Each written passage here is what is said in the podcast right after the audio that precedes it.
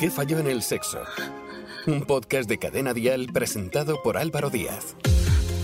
Episodio 51. Los preliminares. Hola a todos, soy Álvaro Díaz, vuestro anfitrión, y hoy vamos a explorar un tema que es la base de una vida sexual satisfactoria, los preliminares en el sexo. Los preliminares son una parte crucial de la experiencia íntima entre parejas y es importante comprender su significado y su impacto en la vida sexual.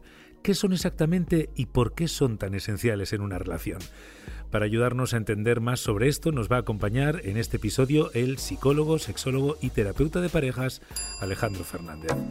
Recuerda que puedes encontrar nuestro podcast en Spotify, en Apple, Evox, Amazon Music, Podimo, Podium Podcast, Síguenos en nuestras redes sociales para mantenerte al día de todas las novedades. ¿Qué falló en el sexo? Un podcast de Cadena Dial presentado por Álvaro Díaz. Los preliminares en el sexo son cualquier tipo de actividad que se realice antes de las relaciones sexuales, también conocidos como juego previo. Estos sirven para aumentar el deseo sexual y la excitación, pero no siempre tienen que terminar en un encuentro sexual, sino que pueden ser protagonistas en el acto central del sexo. De hecho, estudios aseguran que la mayoría de las mujeres precisan de los preliminares para llegar al orgasmo. Los preliminares pueden durar lo que uno desee y no tienen por qué enfocarse únicamente en el dormitorio. Salir de la rutina y probar cosas nuevas, siempre con consentimiento mutuo, pueden afectar muy positivamente a nuestra vida sexual. ¿Qué falló en el sexo? Y hoy para hablarnos de preliminares está Alejandro Fernández. Bienvenido. Hola Álvaro, encantado de estar aquí. Alejandro, ¿qué son los preliminares dentro de la sexualidad, si se pueden llamar así? Eh, bueno, cuando hablamos de preliminares siempre estaríamos anticipando que sería algo que sucede antes de algo que se supone que es más importante. Eh, históricamente se ha supuesto que la penetración era la práctica más importante de todo y por eso se hablaba de que todo lo que sucediera inmediatamente antes sería una práctica sexual como que de segunda categoría. Las más comunes o entendidas comúnmente, pues pueden ser cuando hay besos, hay caricias, hay abrazos, pero incluso en muchos casos todas este tipo de prácticas no se consideraban sexo en sí mismo. Es por eso que la penetración parecía que era el todo, el sumum. La mayoría de las personas entendían que si a lo mejor no existía la penetración, es que no habían tenido relaciones sexuales o que a lo mejor no habían tenido sexo. ¿eh? A mí me hace mucha gracia cuando vienen a lo mejor las parejas y te dicen, no, no, no, es que nada, hemos estado haciendo cositas, pero, pero no, hemos pollado, así, ¿no?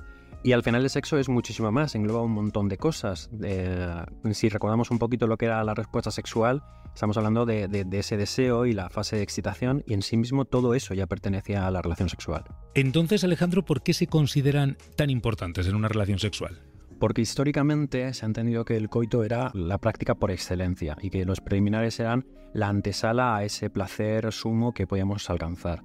Ha estado muy promovido principalmente también por lo que han sido las películas del porno, cuando hacen un montón de cosas y, todo el mundo está intentando llegar con una función finalista a alcanzar ese orgasmo. Toma una funcionalidad que realmente no le pertenece, porque toda la sexualidad o todas las prácticas al final están fomentando tanto la excitación como el deseo. Los preliminares en sí mismos no existirían, porque el objetivo de toda práctica sexual siempre va a ser disfrutar, conectar con mi pareja, y atribuir única y exclusivamente a una parte muy pequeña todo el peso de la sexualidad, pues sería como comer sin sal. Os propongo una semana practicando preliminares. Nada de practicarlo cinco minutos antes del coito. Siete oportunidades de placer preliminar absoluto que pueden llevar al clímax.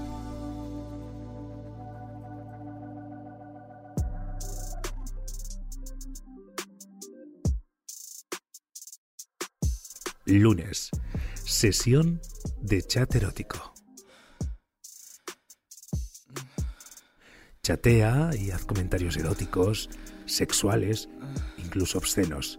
Si consigues que tu pareja se sonroje y que se caliente, lo has hecho genial. El martes, miel en los labios. Buenos días, cariño. ¿Quieres un café? ¿Has probado el café directamente en tu boca? Si lo quiere dulce, ofrécele miel en su lengua en otra parte del cuerpo. Estará delicioso.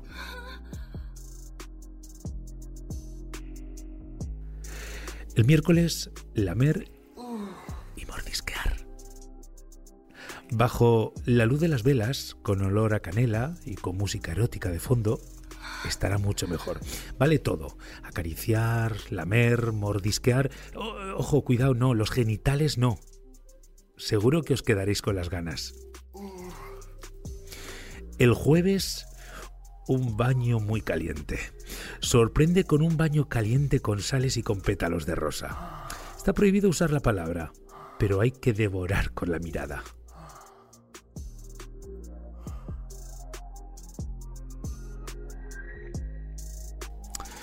El viernes toca postre erótico.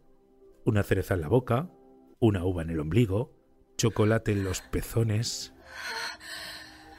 nadie querrá saltarse este postre.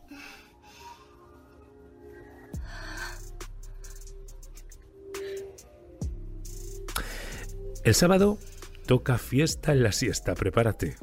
Por fin siesta. Desnudos, tumbados de costado haciendo la cucharita, susurros, besos, caricias.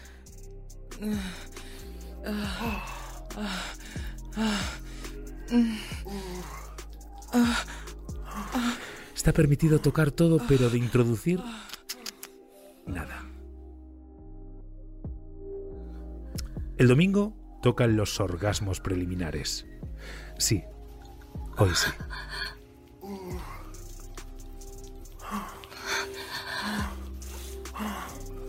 Vía libre para desatar toda la tensión sexual generada en estos días.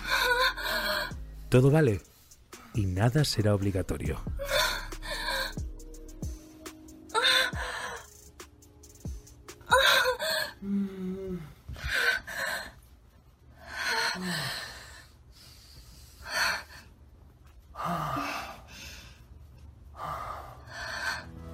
¿Qué falló en el sexo? Un podcast de Cadena Dial presentado por Álvaro Díaz. No siempre se le dan a los preliminares la importancia que merecen. En ocasiones se debe a que nos consideran parte de la relación sexual, la cual se limita a la penetración y poco más.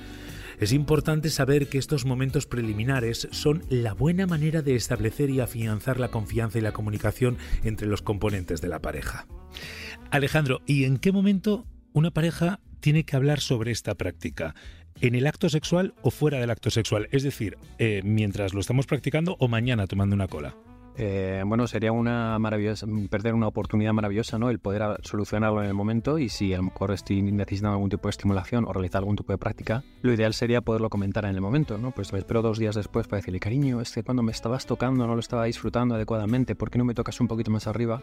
Aparte de perder toda esa magia del momento, pues perdemos la oportunidad de conectar con nuestra pareja. tenemos que recordar siempre que el sexo es comunicación. Y sí, hay que hablar durante el sexo, hay que decir tócame más fuerte, dame mayor más intensidad, tócame más arriba, lámeme esta parte, lámeme lo otro.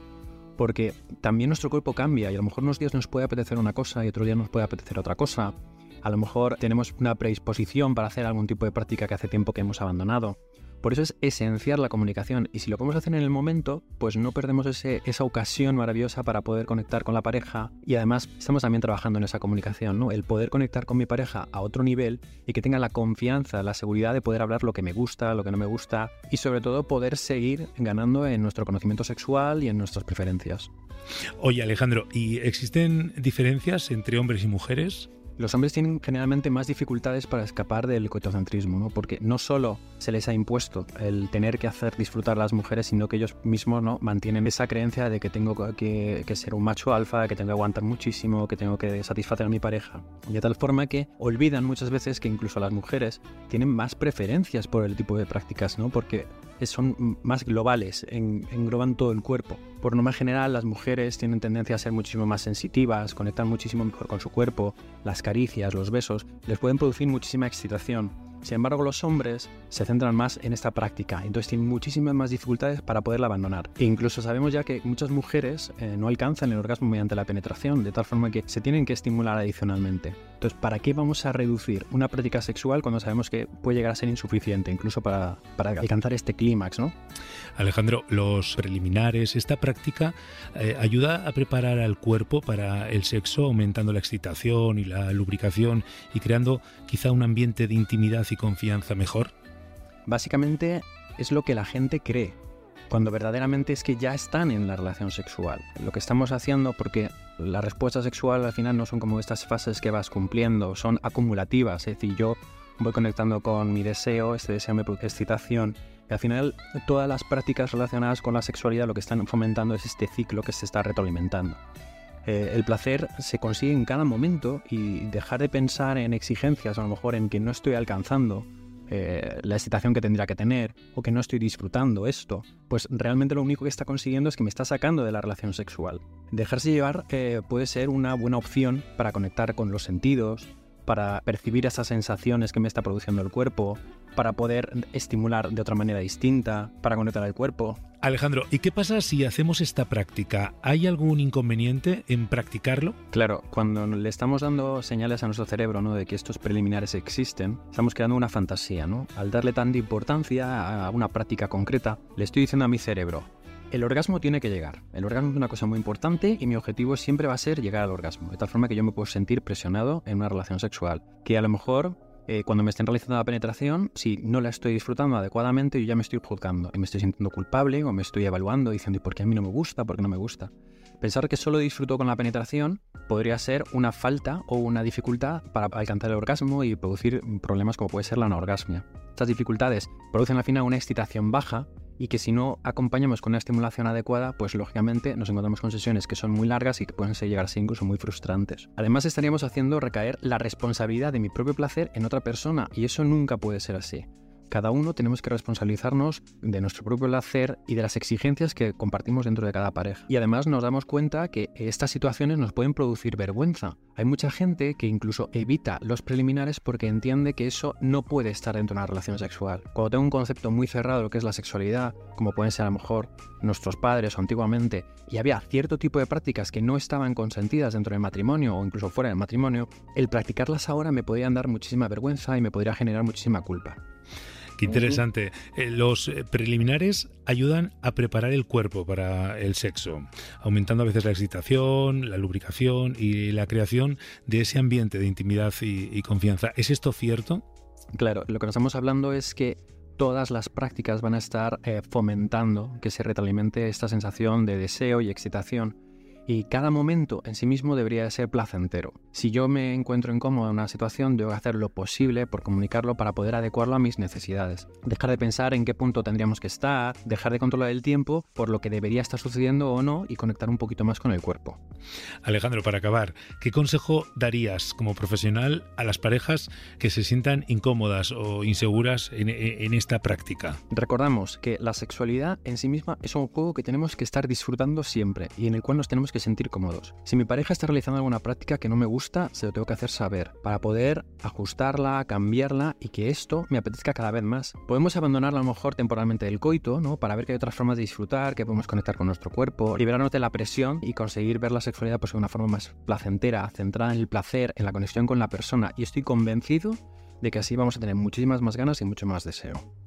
Alejandro Fernández, muchas gracias de nuevo por haber estado en nuestro podcast. A ti, Álvaro, un saludo. No siempre se le dan a los preliminares la importancia que merecen. En ocasiones se debe a que nos consideran parte de la relación sexual, la cual se limita a la penetración y poco más. Es importante saber que estos momentos preliminares son la buena manera de establecer y afianzar la confianza y la comunicación entre los componentes de la pareja. ¿Y qué pasa si no practicamos los preliminares? Puede que lleguemos al acto sexual con menos excitación y lubricación, lo que puede dificultar la penetración y disminuir la satisfacción sexual. Los preliminares ayudan a preparar el cuerpo para el sexo, aumentando la excitación y la lubricación y creando un ambiente de intimidad y confianza. Es increíble cuánto hemos aprendido. Cualquier actividad puede incluirse dentro de los preliminares. Cada persona tiene preferencias y gustos diferentes, por lo que los preliminares varían de una pareja a otra. Mientras exista un consentimiento mutuo sobre lo que se quiere hacer, lo más importante es disfrutar. Además, esta práctica puede impulsar la vida sexual en pareja, ya que mejoran la comunicación y ayudan a conocer más a la otra persona. Por ello mismo, hablar con tu pareja sobre lo que te gusta es vital para tener una buena experiencia. Los preliminares pueden durar lo que uno desee y no tiene por qué enfocarse únicamente en el dormitorio. Salir de la rutina y probar cosas nuevas también puede afectar muy positivamente a vuestra vida sexual.